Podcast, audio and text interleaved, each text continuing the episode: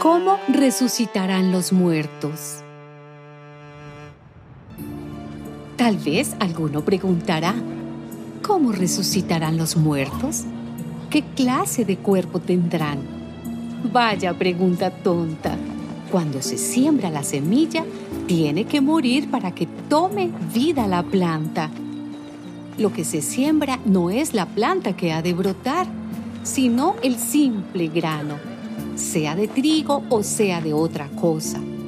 Después Dios le da la forma que Él quiere y a cada semilla le da el cuerpo que le corresponde. No todos los cuerpos son iguales. Uno es el cuerpo del hombre, otro el de los animales, otro el de las aves y otro el de los peces. Del mismo modo hay cuerpos celestes y cuerpos terrestres. Pero una es la hermosura de los cuerpos celestes y otra la hermosura de los cuerpos terrestres. El brillo del sol es diferente del brillo de la luna y del brillo de las estrellas.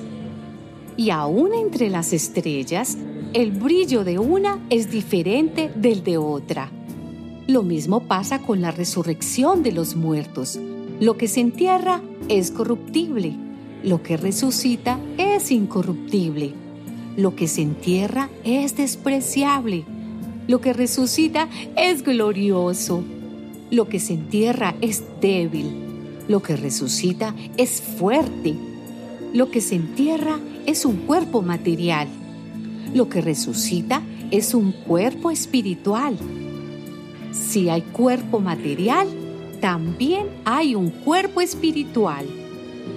Quiero decirles, hermanos, que lo puramente material no puede tener parte en el reino de Dios y que lo corruptible no puede tener parte en lo incorruptible. Pero quiero que conozcan el designio secreto de Dios. No todos moriremos, pero todos seremos transformados en un momento, en un abrir y cerrar de ojos, cuando suene el último toque de trompeta porque sonará la trompeta y los muertos serán resucitados para no volver a morir. Y nosotros seremos transformados, pues nuestra naturaleza corruptible se revestirá de lo incorruptible y nuestro cuerpo mortal se revestirá de inmortalidad. Y cuando nuestra naturaleza corruptible se haya revestido de lo incorruptible, y cuando nuestro cuerpo mortal se haya revestido de inmortalidad, se cumplirá lo que dice la Escritura. La muerte ha sido devorada por la victoria. ¿Dónde está, oh muerte, tu victoria? ¿Dónde está, oh muerte, tu aguijón? El aguijón de la muerte es el pecado, y el pecado ejerce su poder por la ley pero gracias a Dios que nos da la victoria por medio de nuestro Señor Jesucristo.